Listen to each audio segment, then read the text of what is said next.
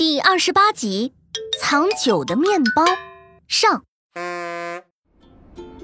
第二天一大早，科科就被放在床头的通讯器吵醒。科科接听后，竟然发现这个通讯器可以实现多方通话。科科哥哥，我马上到你家门口了。喂，我也快到你家门口了。科科哥哥，我们什么时候出发呀？你们到了，我们就立刻出发。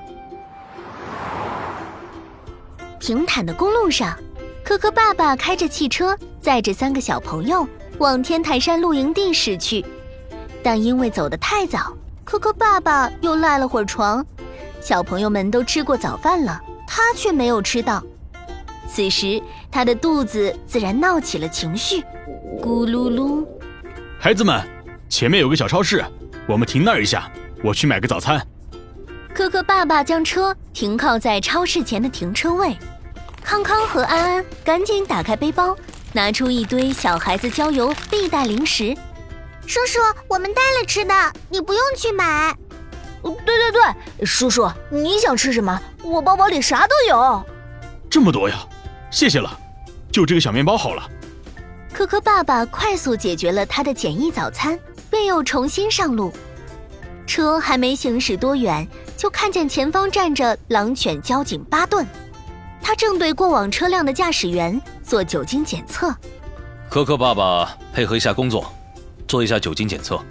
可可爸爸点了点头，对着巴顿伸过来的酒精测试器吹了吹，可没想到巴顿皱紧了眉头。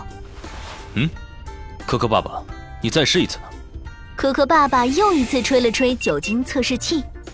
你喝酒了，麻烦把车往边上停靠。什么？此时的小朋友们坐在车内，看着车窗外被巴顿叫出去询问的科科爸爸，大家都有些不知所措。科科哥哥，叔叔没有喝酒呀，为什么巴顿警官非得说叔叔喝了酒？啊，你看见巴顿警官让爸爸吹的机器了吗？那是酒精探测器，探测器里有对酒精成分非常敏感的材料——气敏电阻，只要有一点点酒精。它的电阻就会发生变化，很容易测量出来。所以只要你喝了酒，呼出气体里就可能含有酒精，对着探测器呼气，它就能检测出来。啊，会不会是出错了？叔叔根本就没有喝酒。刚才我也回忆了一下，爸爸本来就不爱喝酒，昨天晚上到刚才也没碰酒类的食品啊，只吃了一个面包。